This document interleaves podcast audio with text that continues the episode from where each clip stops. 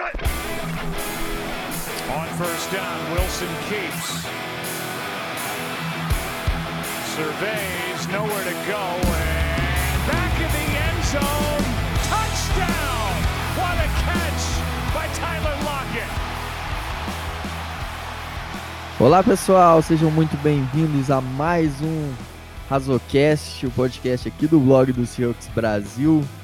E nesse episódio de hoje, nessa semana que a gente está fazendo aí é, especial pro draft, é, trouxemos aí um convidado muito especial para falar de draft, para falar aqui das nossas expectativas pro primeiro, pro, pros próximos dias aí que estão para chegar do, do, draft. Nosso já já participou aqui outras vezes, já tá virando sócio do blog do Circus Brasil. Chiodini, seja muito bem-vindo, cara. Pá, tudo bem? Prazer de novo estar aqui. É, estou esperando a participação de lucros dessa sociedade que agora foi formada. Então, então já, já vou mandar meu, meu endereço no PayPal, PicPay, como preferirem, para mandar a participação de lucros. mas, mas, falando sério, é, prazer. Mas, aqui só tem, tem participação de despesa, tá? Não, não. não. Ninguém, ninguém me chamou para essa parte aí. Uh, mas falando sério, prazer de novo estar aqui conversando sobre o draft. Agora a gente está gravando, faltam nove dias para o draft.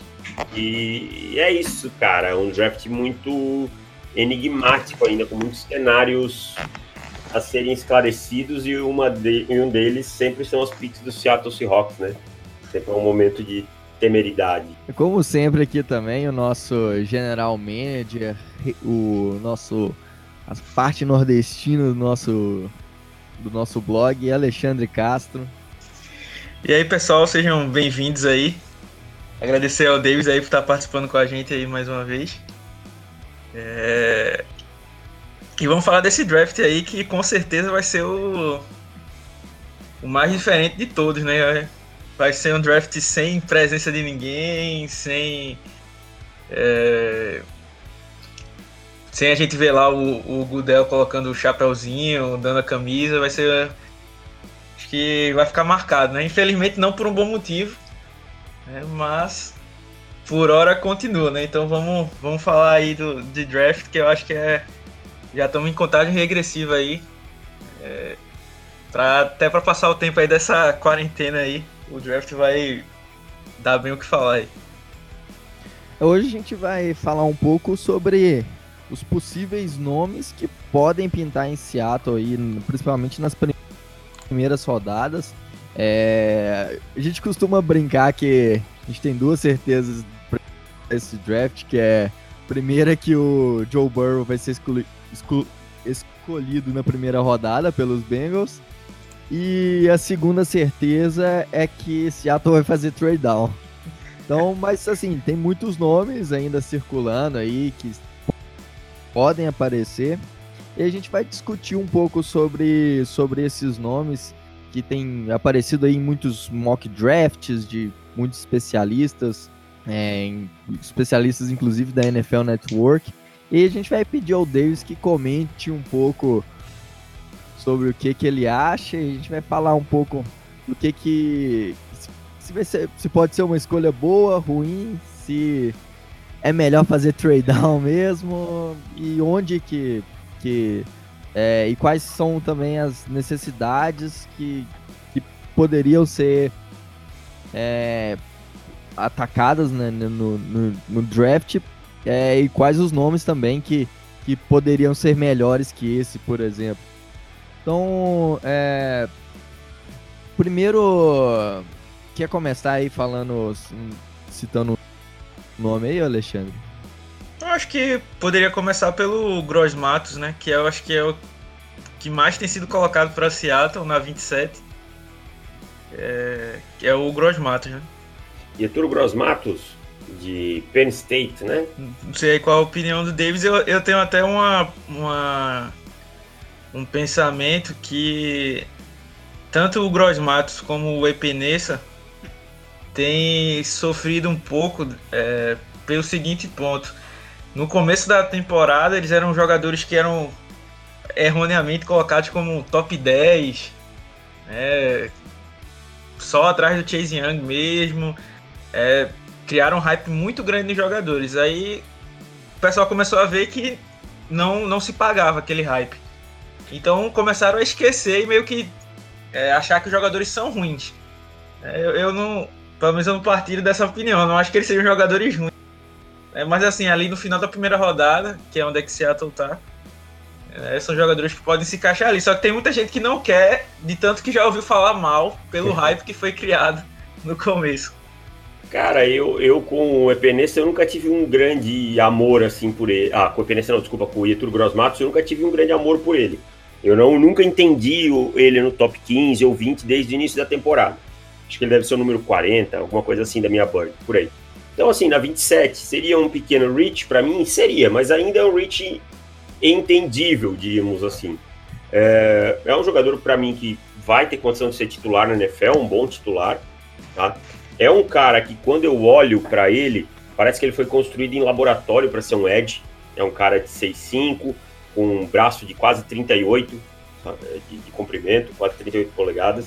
Então, é muita coisa. É um cara realmente bem atlético, o peso dele também é bom. Muda de direção muito fácil, é muito ágil, então tem tudo isso. Força boa, tem tudo isso que impressiona. É um cara que, assim, tem um bom bend, não é um bend espetacular, uma capacidade de contornar o arco para mim que é boa. É, e, e, o uso das mãos me agrada na pressão, fazendo o pad rush, sabe? As mãos são, são ágeis, é, consegue usar bem a envergadura dele para evitar que o bloqueador coloque a mão no peito e tal. Mas é um cara que tem alguns problemas graves para mim. O primeiro dele é o processamento dele. Eu acho que ele é um cara que ele simplesmente não lê o jogo. Ele, ele avança para toda jogada como se ele tivesse indo pressionar o quarterback. Isso é um problema. E isso deixa ele bastante suscetível contra o jogo corrido.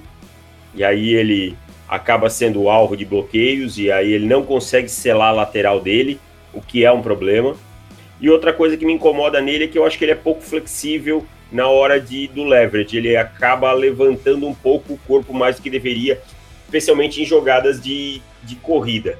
É... Ele fica com o peito muito exposto e aí acaba sendo alvo de, de bloqueios. É um jogador que, para mim, se evoluir nessa questão contra o jogo corrido, pode se tornar um titular bem sólido e, e, valer pagar a escolha de primeira rodada. Hoje eu não pago uma escolha de primeira rodada nele porque essa questão de projeção é sempre muito complicada. Você vai dizer, ah, não sei o quê. Ok, é... vai evoluir, não tenho certeza nenhuma disso. Então eu prefiro no nome mais completo. Mas é um jogador bem interessante. É, é, concordo aí, faço minhas palavras Davis aí nessa análise bem completa. Mas é, a grande questão é que, infelizmente, hoje a gente não tem. É, talvez, assim, o, o YouTube Gross Matos tenha um, um teto maior até do que outros jogadores ali que estejam à frente dele, talvez. Mas, realmente, como o David está falando aí, olhando para o atual, né, no caso, para o piso, né, ele já, já seria. É... Mas de toda forma, olhando para a linha defensiva de Seattle, né, ele já, seria, já traria algum, algum impacto, né? Que a gente sempre lembra aqui que a defesa do ano passado foi sofrível, né, no quesito pressionar o quarterback. É... Ele, por exemplo, ah, é o desculpa, é um prospecto bem superior ao escolhido na primeira rodada do ano passado. Ah, sem ah, sombra de dúvidas, é uma coisa que a gente, esse, inclusive, quando o Felipe veio aqui é, gravar com a gente, ele até perguntou: não, tem problema falar mal do Ifere, falar mal do Cole. Inclusive, Cid, fica à vontade aí, porque nós, nós, fazemos parte do fã-clube contra o Cole, porque realmente foi. Se você pegar as quatro primeiras escolhas de Seattle no draft passado, tirando o Metcalf, eu acho que todas as outras eram escolhas de terceiro dia. É. E Seattle deu um reach absurdo. Blair, o Corey Barton e principalmente o Kohler. Então, realmente, é, seria um, um upgrade olha, olhando esse último ano, olhando o Rashad Penny também, que foi escolhido na primeira rodada. É, mas é, é, aquele caso, ele não vai mudar, ele não é aquele cara que tem a capacidade de mudar a defesa sozinho, né? Não acredito também nesse ponto, mas é uma ajuda que a gente que a gente precisa aí. A gente precisa realmente de um de ter essa toda essa novela aí com Clown e tal. Mas ainda assim, se for fechar com Clown, se for fechar com Everson Griffin, se for trazer algum nome de peso, ainda assim a gente precisaria draftar alto. É, e uma coisa que Seattle tem é que é, é um time muito tradicional e tem as suas, é, como se chama, seus critérios, né? Então, tipo, eles levam muito em consideração essa questão da envergadura, que o David falou aí que o Gross Matos é um, um, absurdo, parece um pterodáctilo e com os braços abertos. Então, tipo, ele ele marca todas as caixinhas que Seattle tem. Né? Sim, sim, sim. E... É. Aqueles parâmetros que o Pete Carroll vai, vai pegar e vai dizer assim, ok, esse tá fora da Bird por isso, esse tá fora da Bird por isso, ele não sai nenhum, né? Ele, ele é, vai então... fechar o que ele quer. Aí, assim, pelo menos, é como, como você, assim, o Kohler até batia alguns desses ano passado, por exemplo. Só que infelizmente foi uma escolha ruim, né? É. Muito assim. É, na verdade, é aquele que eu digo. Talvez se ele fosse escolhido lá onde ele deveria mesmo, a gente estaria até pensando em, ah, ok, legal. Mas o problema é aquela questão, né? Quanto mais expectativa você coloca, né? quanto mais alto o jogador escolhido, mais expectativa você coloca. Exatamente. Né? Eu... Você pega um jogador de primeira rodada para ele impactar, para ele ser o seu titular, para ele ser um cara que, que quando você pensa na, na, posição na franquia, você pensa naquele cara, entendeu? Senão você pega ele lá para baixo. É, é, concordo. Exatamente, a gente pegou o Rashad Penn, né? Que eu sempre bato nessa tecla. Eu, eu era um jogador que eu gostava. Eu também. É um cara atlético, mas não para ser na primeira rodada. Então acabou que ele sendo escolhido ali na, na, na 27, até por coincidência foi na, na 27, acabou é, gerando uma expectativa do time. Ah, agora você vai ter que ser um, um. até o nome aí da, da, da, moda agora, vai ter que ser um Christian McCaffrey. Um, vai, ser, vai ter que carregar o time nas costas aí, fazer tudo. Né? E, a gente, e isso era claro que para quem viu o tape dele que ele não ia ser esse jogador, ele poderia ser um jogador útil, como ano passado já foi melhor usado, né? Então já, já é, teve um desempenho melhor, mas ainda assim pagar o preço da primeira rodada, né? É, é complicado, né? Mas aí o se é, Seattle pegasse o, Gross Matos, eu estaria mais é, tranquilo do que nos últimos anos, né? Pode até ser que ele seja uma decepção mais para frente mas olhando como prospecto, ainda seria uma, das, uma boa escolha, pelo menos nesse momento, né? Porque eu não sei se o David chegou a ver, mas saiu um rumor que dois GMs, a gente até falado no outro podcast que a gente gravou, dois GMs viam o Isaiah Wilson Nossa senhora. como nota de primeira rodada. E assim, eu tava até brincando com o Otávio, mas assim, isso tem uma cara danada que um desses dois GMs fosse de Seattle por conta dessas questões físicas aí. O cara é um monstro, tem 350 libras, é grande, gigante e tal. Então, assim, deu até medo quando eu vi essa notícia, né? Então, eu tô torcendo mais do que nunca para que Seattle faça um trade down aí, para evitar que, que o Isaiah Wilson passe, né? E Deus ouça que não seja John Elway também, pelo amor de Deus. ah, mas é assim, Isaiah Wilson não é um jogador de primeira rodada, como o Isra Cleveland não é um jogador de primeira rodada para mim. Então, cara, é aquela coisa. Mas assim, o Gross Matos ele fica numa faixa para mim que assim, eu não escolheria ele aí, mas tá aceitável, entendeu? Tá aceitável, passaria, daria para pegar. Tem alguns outros nomes na posição de Edge que eu acho que vão estar disponível que eu gosto mais, mas eu já sei que a NFL gosta menos, então tá tranquilo. Um outro que chegou a ser cogitado também, que apareceu em alguns mocks, foi o AJ Epenesa. Você acha que ele vai estar tá no alcance de Seattle? E assim, é, seria um, um, bom nome para agregar a linha? Cara, o Epenesa é um cara que eu gosto um pouquinho mais do que do Gross Matos.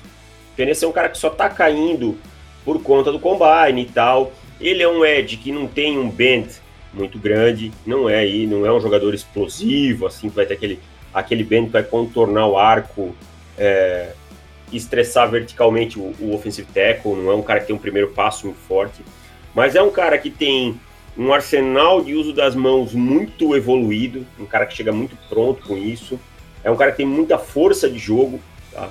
um cara que tem uma, uma, uma força de jogo muito grande, tem uma altura excelente, um cara que não é tão grande no braço, é 34, né? É, comparado com o Gross Matos aí, que é 37, mas ele sabe usar bem essa envergadura. É, é um cara assim que eu acho que traz uma versatilidade para qualquer front que é importante. Que é o quê? Pode jogar por fora, é um cara muito bom contra o jogo corrido, isso a gente esquece de falar, é um cara que seta muito bem o jogo corrido. E é um cara que traz a versatilidade, ele pode jogar ali como um 4-tech ou, ou um 5-tech tranquilamente em jogadas de passe, ser movido para dentro para ajudar a criar pressão interna. Tá? Então, assim, o Epenesa já me agrada bem mais. Eu acho que ele é um jogador bem polido da parte técnica, mas não tem as ferramentas físicas para ser de elite, que é onde colocavam ele. Mas eu gostaria do EJ Epenesa na escolha 27, assim, sem maiores problemas. E assim, até uma dúvida aí, Davis, para querer saber a sua opinião aí. Muita gente, justamente pós-combine, né? Uhum. É, sugeriu que assim, ele caiu absurdamente, né? Teve gente até tirando ele até do, do primeiro round e tudo.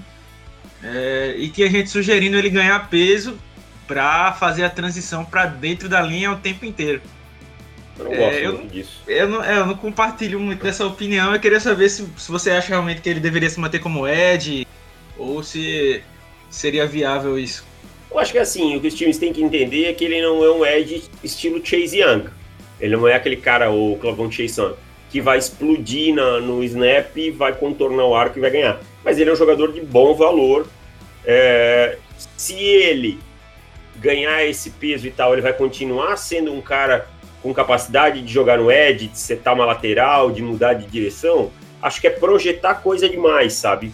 Eu não gosto muito desse, dessa quantidade de projeção. Você projeta uma coisa pequena, mas é, aí você vai falar num, numa situação que o cara nunca jogou é, em full time nesse, nessa situação, como ele vai se adaptar, como o corpo dele vai se adaptar a essa situação. Então eu não gosto muito, não. Eu prefiro que ele se mantenha como Ed, um Ed de que, que joga ali setando a lateral, jogando como five tech, que possa ser movido às vezes para o meio.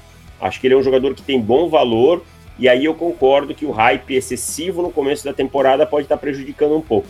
É, esperava um pouco mais de atleticismo dele, esperava, isso não nego, mas acho que é um jogador que na 27 se encaixa muito bem aí. É um jogador que eu, que eu escolheria sem maiores problemas. Você falou aí do Clayvon Chason, só rapidão. Eu, eu não acho que ele que ele deve chegar até Seattle. Eu acho que ele é, não passa da 16, Mas o Todd cara. McShay... Oi? Acho que ele não passa da 16. É, o, o, nos últimos mocks aí, o, o Todd McShay, McShay. da ESPN, ele, colo, é, ele colocou ele pra Seattle. Seria um sonho uh, meio impossível, né? É, precisaria, precisaria subir pra mim, cara. Acho que não consigo ver. Não tem nada no Jason que me indique que ele vai cair que ele tem as três premissas básicas do Ed de sucesso, o Ed que sai em primeira rodada, que é explosão, uso das mãos e bend, entendeu? É, é o Ed 2 da classe hoje. É, para mim, com, sem sombra de dúvidas, assim, para mim jogador de top 15, que eu escolheria lá tranquilo. Então acho difícil os times deixarem um jogador cair tanto assim. Acho que alguém até, se ele chega ali na 17, acho difícil ele passar de Dallas, acho difícil ele passar de Atlanta, é, e não me espantaria se alguém fizesse um, um trade-upzinho ali na 13, 14 para pegar ele ali, não. Então, 15, alguém quiser comprar do Denver Broncos. E então, é, não, não vejo como chegar lá, não, cara. Acho, acho, bem pouco provável. A não ser que tenha alguma coisa que a gente não saiba, mas eu não sou muito fã do Todd McShay, da, das informações dele, então eu fico com a minha que por enquanto que não vai. Show. É, um nome que chegou aí, teve bastante impacto também, principalmente vindo do mock do, do Daniel Jeremiah, que foi o Austin Jackson, falando agora de um ponto que, que Seattle precisa muito, que é a questão de linha ofensiva. O quanto você gosta e o quanto isso seria um reach é, pegar o Austin Jackson na, na 27? É, cara, eu acho Uh, assim, Austin Jackson é um cara que vai sair na primeira rodada, tá? Para mim, ele vai sair na primeira rodada. Acho que a NFL tá meio. Os burburinhos é de uma paixão por, por ele, coisa que eu não entendo. Ele não é nem top 100 no meu, na minha board. Tá? E para mim isso já fala quão rich ele seria. Eu acho assim, ele é um cara extremamente atlético, isso não, não nego. É, veloz, ele é explosivo, mas eu tenho muitos problemas com o processamento mental dele, com o trabalho de pés dele. É, ele espelhando não me agrada, perde muito nas mãos, é, falta flexibilidade, acho que é só razoável. Um cara que em outside zone, para mim, não consegue ser tão efetivo, não consegue chegar para fazer o reach block. Então, para mim, ele é um jogador aí de, sei lá, quarta rodada, um jogador de rotação. Não tenho essa paixão desde o dia que eu vi o Austin Jackson. É, acho que aí de jogo dele baixo, então, para mim seria um reach gigantesco. Mas eu não tenho dúvida que a NFL vai comprar isso aí e vai, e vai, vai puxar o gatilho nele. Tem alguns momentos do tape dele que parece que ele apaga, né? Ele apaga. esquece que é que ele tem, o que ele tem que fazer. E várias vezes você vê o, o, o, Ed passando por ele sem ele nem encostar. Não é nem por questão de velocidade, nem nada do tipo, nem envergadura, nem nada do tipo. Mas é porque simplesmente ele pensa que tem que bloquear outro jogador e deixa o, o jogador passar livre. É, tanto que o, no, no bowl que teve USC e Iowa, o Epenesa destruiu, passou por cima, né? Com retroescavadeira, com o que é que for, por cima e... do, do, Austin Jackson, e essa e foi aí... uma coisa até que ajudou ele, né? E é isso que eu falo, o Epenesa não é um jogador com grande bend, entendeu? Não é um grande, um cara que se dobra muito, que tem uma flexibilidade muito grande. Venceu ele basicamente batalhando nas mãos. Nem é um jogador tão explosivo ao snap. Isso prova que o Austin Jackson perdeu para um jogador que não tem um bend, um grande bend, uma explosão no máximo na média. Como isso vai refletir na NFL? E é isso que eu penso, fazendo essa, essa tradução do jogo dele para a NFL. Então eu não me agrado nem um pouco no Austin Jackson. Eu tenho aí uma porrada de offensive tackle na frente dele. E, e por exemplo, vou dar um exemplo: o Matt Burt é um offensive tackle para mim melhor que ele. Sabe? Lucas Niang, Prince Teguanogo, são todos caras melhores que ele para mim. Então, não faz muito sentido para mim. Mas a NFL vai comprar isso aí sim. É, tá, tá bem. Estão tá, se comentando bastante sobre ele e ultimamente aí também sobre o Isaiah Wilson. É uma coisa que, que me dá medo, principalmente porque vindo do. do quando vem o Daniel Jeremiah, uma, quando é um nome forte assim da NFL, é, da NFL Network, acaba se tornando, criando um certo hype, assim, bem fácil, né? A gente já viu aí outros anos nomes que foram é, criados, esses hypes. É... colocar o Beckton na 4, é, colocar o Brian O'Neill, que ninguém conhecia na primeira rodada, no começo da primeira rodada, entre, entre os melhores tackles, é, o Colton Miller, tudo foram criações da é, desse, desse pessoal. Desse, desse, hype, né? O Matt Beckton alguém vai comprar também, cara. Eu, assim, eu até gosto do Matt Beckton, acho primeira rodada, mas não pegaria nem no top 15 para mim. E vai comprar, cara, vai comprar. E a gente sabe que a NFL compra muito essa questão física e tal.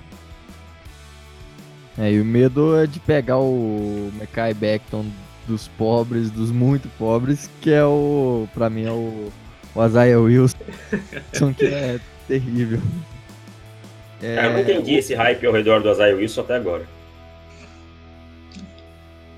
Não, tem, tem vários. É, até do, do, próprio próprios analistas que cobrem Seattle e tal, tipo, cara que é, é assim já é gabaritado, cobre Seattle há muito tempo, consegue ter boas informações e tem caras assim que tem o Isaiah Wilson cravado como primeira rodada.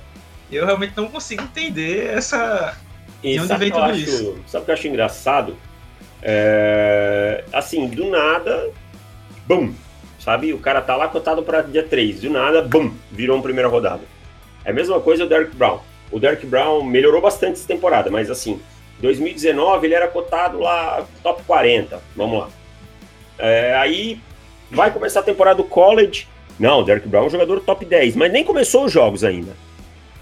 Então, é. por que ele melhorou tanto a ponto de ser um top 10?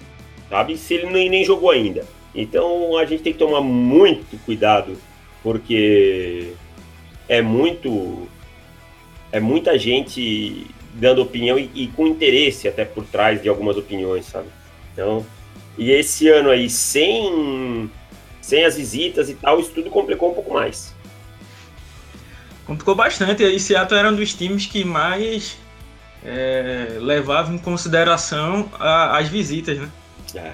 É, o, o, draft passado mesmo, o Marcus Blair, o Ben Burkeven, é, é, o próprio Kohler, todos foram jogadores que visitaram Seattle e Seattle acabou é, investindo nele. Então esse ano realmente complicou bastante, até para sanar alguma. ou ter algum medo, né? Se Isaiah Wilson tivesse visitado Seattle, ou tentar descartar, né? É, Mas, é esse, ano, esse ano eu tô sofrendo bastante para tentar tirar as tendências, né? Eu tenho, eu tenho um trabalho que eu fiz já há muito tempo com as tendências de general managers e tal, questão de, de porte físico e tal, esse tipo de coisa, quais são as tendências de cada um, e a gente vai atualizando. Mas as visitas sempre foram um fator muito importante, né, cara? E, e de onde a gente conseguia tirar algumas coisas esse ano, por mais que tenha as virtuais, é, nem todas estão sendo divulgadas, esse tipo de coisa, então tá mais complicado. É, é, já que você falou isso, você falou, chegou a falar sobre o Derrick Brown, é uma das necessidades de Seattle, é o interior da linha defensiva e um nome que também tem circulado bastante é o de Ross Blacklock. É um jogador realmente de primeira rodada ou também aí um, um Rich? Para mim é o Rich, cara. Eu gosto do Ross Blacklock, acho ele um bom jogador, mas eu acho que ele também tem muitas coisas a desenvolver ainda. Eu acho que, por exemplo, ele tem é, o uso das mãos dele ainda é muito fraco. Eu acho que ele jogou num sistema muito muito limitador, diríamos assim, em TCU, em que ele não conseguiu desenvolver muita coisa. É um cara que até tem lá um swing move bom e tal, mas não, não é a oitava maravilha. Então, assim, o pass rush dele é limitado. Ele contra a corrida vai muito bem, mas eu acho que ele joga de pé demais. Especialmente quando ele tenta fazer algum instante, alguma coisa assim. Tenta se mover na linha.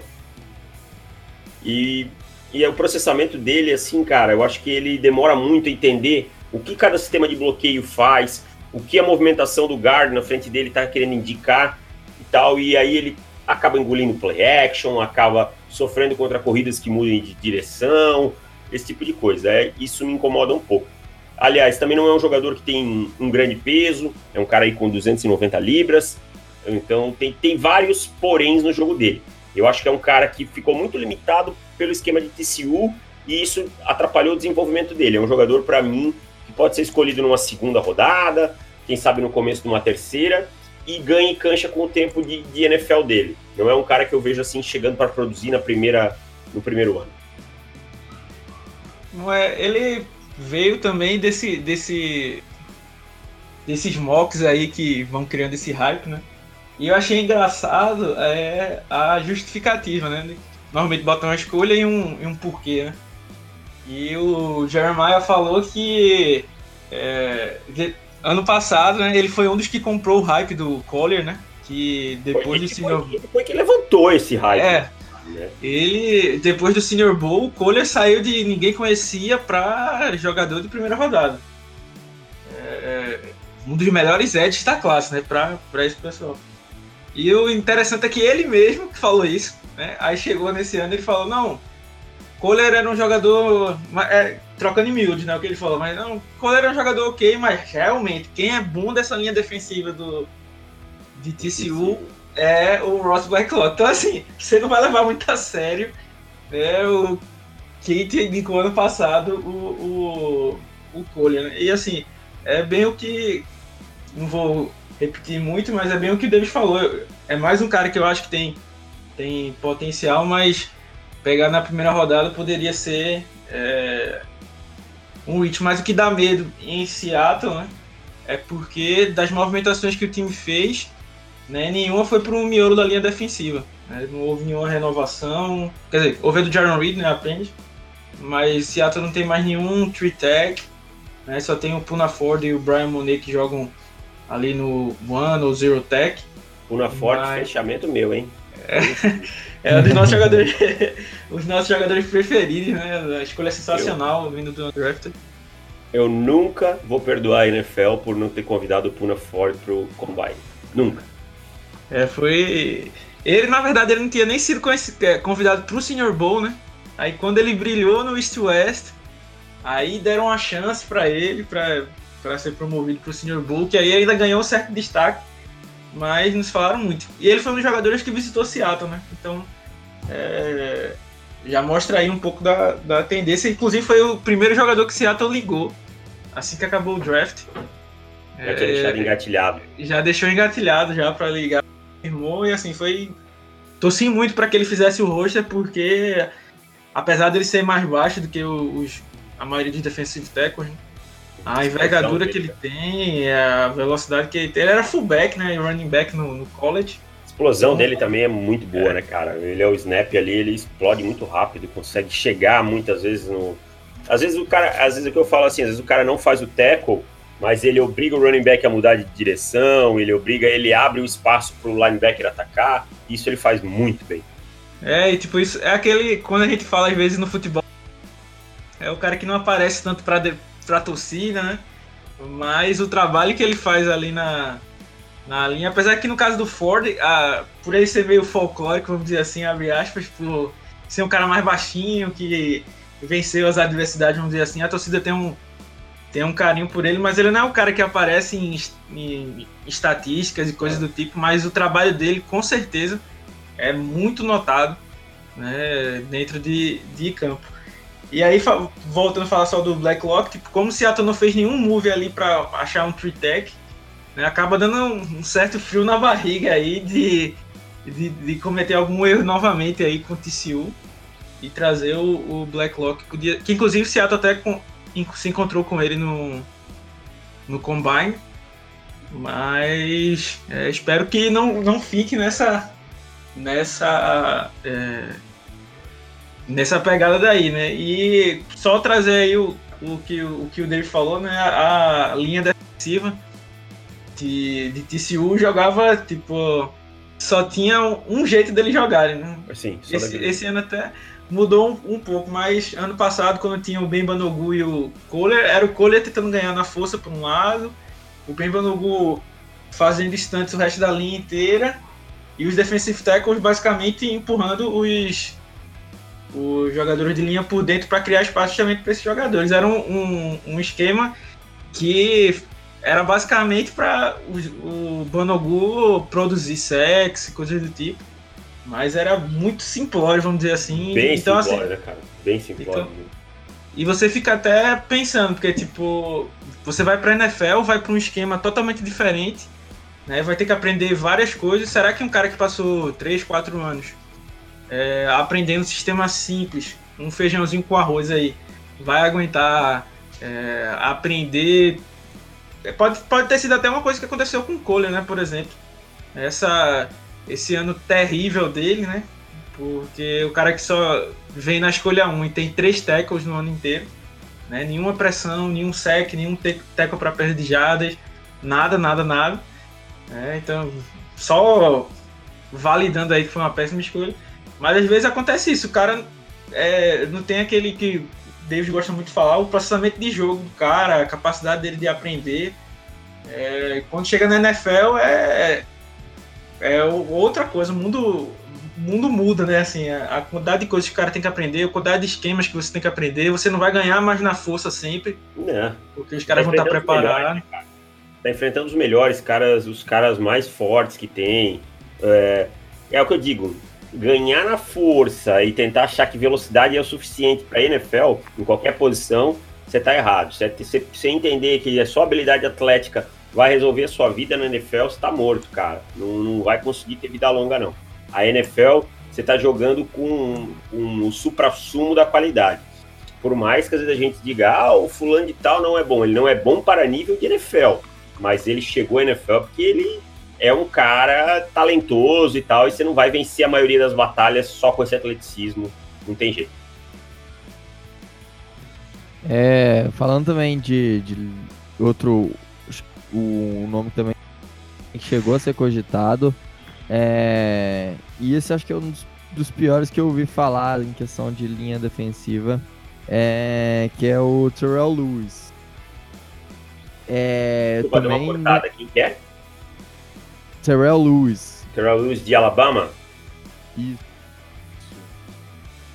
É, quanto, quanto ele também é, pode é, é, é, hype e o quanto é verdade no, no, no Lewis? Não, cara, o Terrell Lewis, pra mim, eu sei que vocês gostam muito do Julian Oquara, ele é um jogador muito parecido com o Julian Oquara, eu acho que. Mas eu acho o Oquara mais jogador que ele. Acho o Oquara mais jogador que ele. Eu acho que eu, eu tenho assim, o Oquara mais perto de se tornar um titular rapidamente que Terrell Lewis. Lewis não é mau jogador, é, longe disso, é um cara com uma boa habilidade atlética, é um cara com uma boa explosão, mas é um cara que tem poucos movimentos de pass rush, é um cara que vai trabalhar muito com o bull rush, mas não é um cara que tem uma técnica muito refinada. É um cara que tem um bend no máximo mediano, sabe? É um cara que vai bem contra a corrida, mas o uso das mãos ainda para mim deixa de. É, nem sempre coloca a, a, primeira pancada no lugar certo. É um cara que não enquadra muito bem as mãos. É isso que eu, essa palavra está me fugindo. Pouca variedade, eu acho que isso vai pesar nele. É um cara que eu passaria bem longe na primeira rodada. Terrell Lewis não me agrada em nada assim, é um para primeira rodada não. Seria um jogador para final de segunda, é, começo de terceira e eu já posso pensar no Terrell Lewis.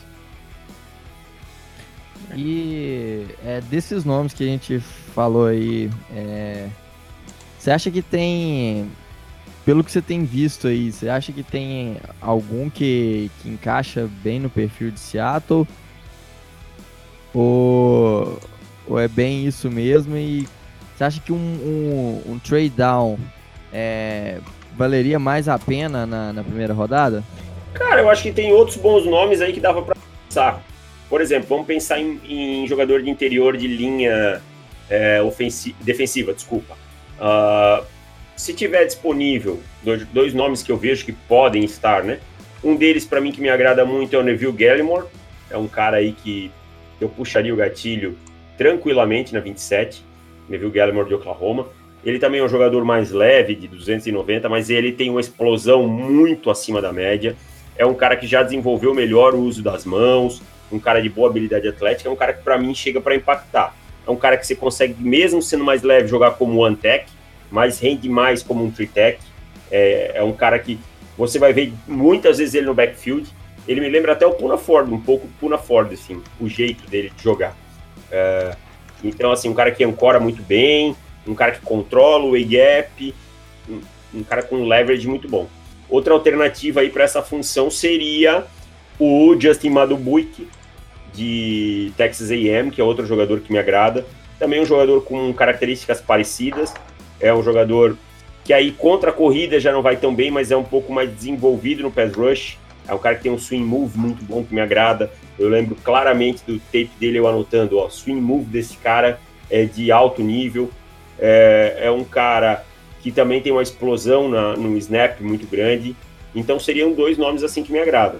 Agora, se estiver pensando em edge, eu teria o Curtis Weaver como um bom nome, uh, mas eu acho que ele não faz muito o estilo do, do Pete Carroll.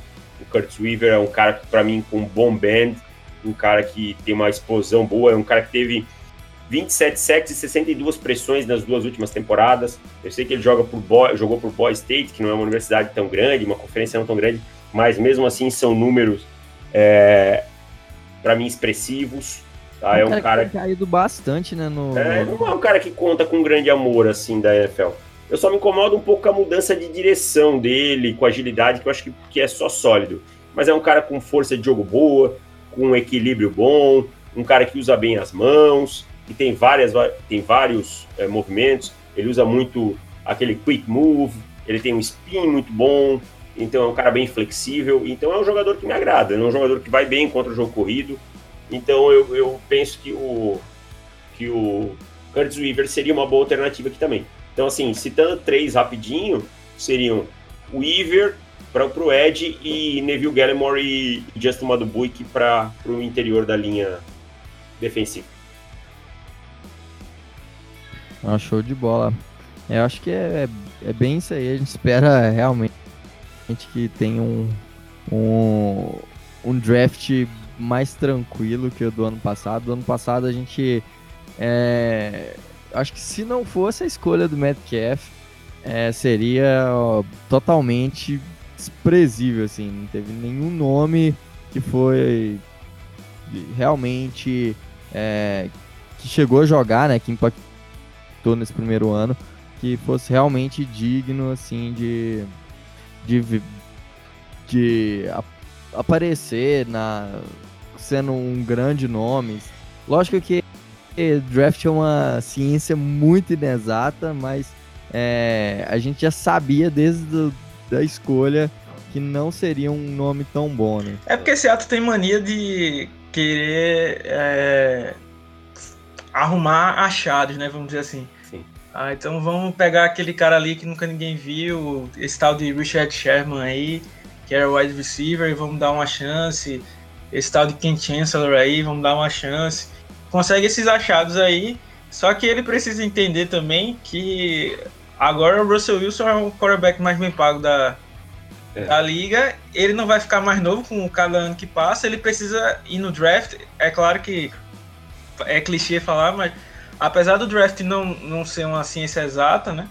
Ter muitas incertezas, ele precisa evitar ao máximo essas incertezas. Então, assim, ah, podia ser que o Kohler virasse alguma coisa aí que ninguém nunca viu, por sorte, né? Podia ser. É, a gente não pode descartar todas as possibilidades, né? Mas pelo que se enxergava, não. Mas o time precisa, precisa ir em caras que mais. É, se quer lutar para chegar em mais um Super Bowl, tem que ir em caras mais certos, né? Assim, caras que você vai ter certeza que ah, eu só preciso de um. Tiros primeiro mais seguros, ano já, né?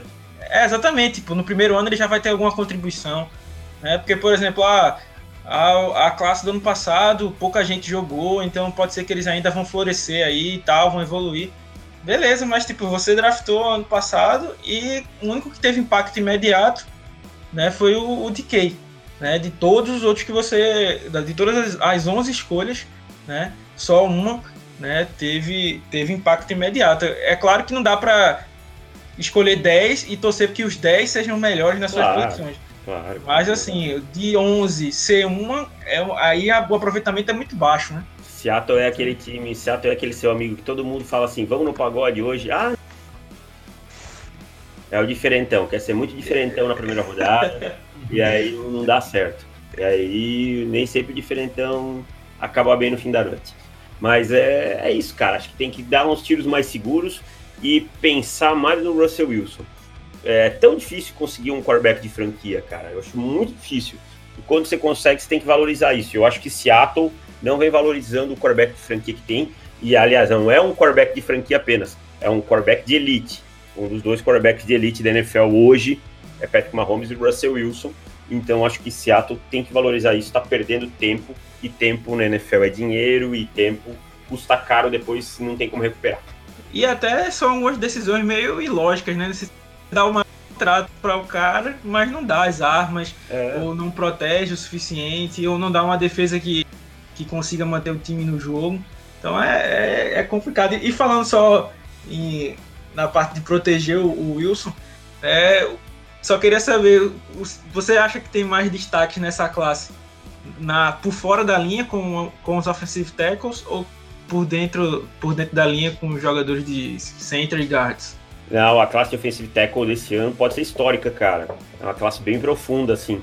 É uma classe que pode sair 5, 6 jogadores na primeira rodada e os 5, 6 contribuírem. É uma classe que tem bastante talento. É... Vou, vou, só rapidinho. Jed, ó, vamos lá. Jed Quills, é... Andrew, Andrew, Thomas, Tristan Wirfs, é... Mac Beckton, Josh Jones, Prince Teguanogo, Lucas Niang, pá, Matt Purt, sei lá, desses caras de 8, 5 ou 6 podem jogar no dia 1, entendeu? Então é muito, tem muito talento.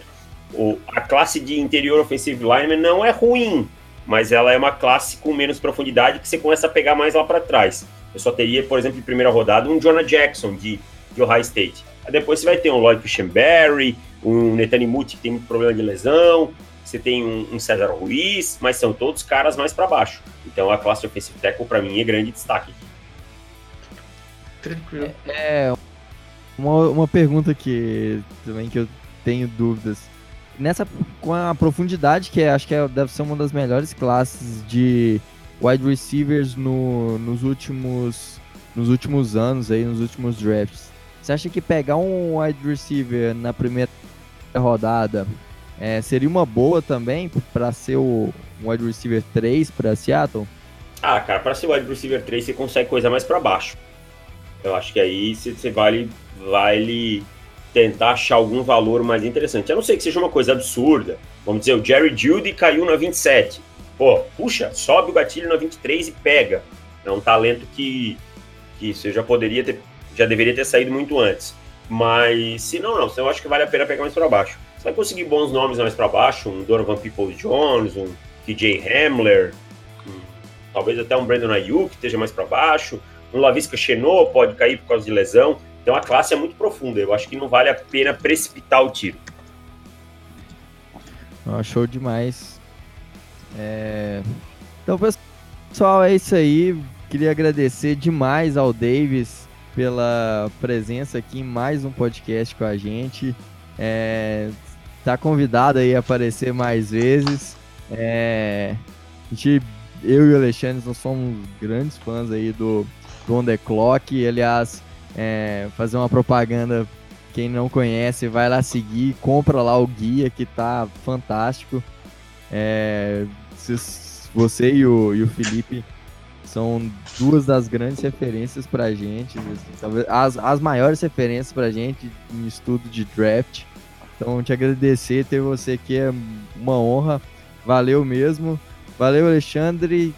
É, e até a próxima. Go Rocks! Pô, eu queria agradecer o convite, cara. Mais uma vez, um prazer participar e, e é isso. Quando precisarem, para quem quiser comprar o guia do On The Clock, ele está lá em ondeclock.com.br. Lá você conhece o site.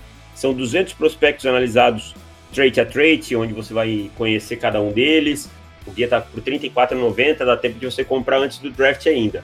É, lá também nós temos nossos planos de assinantes. Lá nós falamos de draft o ano inteiro. A gente dá uma pausinha em maio para dar uma, uma recarregada na bateria e em junho o pau já está torando de novo. Também estou lá no profutebol.com.br. Quem quiser é, conhecer o nosso trabalho lá, trabalho lá com o Anthony Curti no, no Footballcast, no, no, no podcast do ProFootball. Também tem, escrevo lá, tem textos exclusivos para assinantes, tem textos abertos. Quem quiser passar por lá também. E quem quiser me seguir no Twitter é @davidchiodini. É, lá você vai ver eu também falando de novelas, e falando de pagode, falando de Big Brother, mas falando muito mais de futebol americano. Se você não gosta de nenhum desses temas, fica à vontade para não seguir, porque eu vou continuar falando deles. queria aí agradecer mais uma vez aí o David, parabenizar pelo episódio de Guanacan. Foi um dos episódios sensacionais, muito bom é, no, no, no podcast. E avisar aí pro pessoal, né, que quem for. Vou dar um aviso aí para quem for prestigiar o On The Clock. É um caminho sem volta, tá? Então, assim, eu gostava de draft um pouco, mas depois você escutar os caras, é, ver o trabalho deles, você começa a se viciar e começa a ver jogo também, de, e aí não para mais. Então, entre nessa vida sabendo que é o caminho sem volta, você vai se apaixonar pelo draft e o trabalho que os caras fazem são, são, são muito bons e vem melhorando né, a cada ano. Então, deixar aí a, a, referência aí pro, pro pessoal aí procurar tanto o Felipe como o Davis, né? São não, não tem aí quem, quem fale mais, melhor de draft aqui do que eles. Também tem que agradecer por toda a disponibilidade que os dois têm toda vez que, que a gente procura, né? Vamos tentar trazer eles aí pós-draft, né? Pra, pra... Tá marcado já. Tá marcado. pra, pra, no, na esperança da gente falar de um bom draft de Seattle, né? Não de, de burradas, né? Vamos torcer para que seja isso, né? Então, um grande abraço e Go Hawks! E o Felipe, se ele ouvir esse podcast, queria dizer 16 milhões por ano no running back. Pode editar depois se não puder entrar palavrão. Se fudeu. Valeu, galera. Valeu. Valeu, Davis.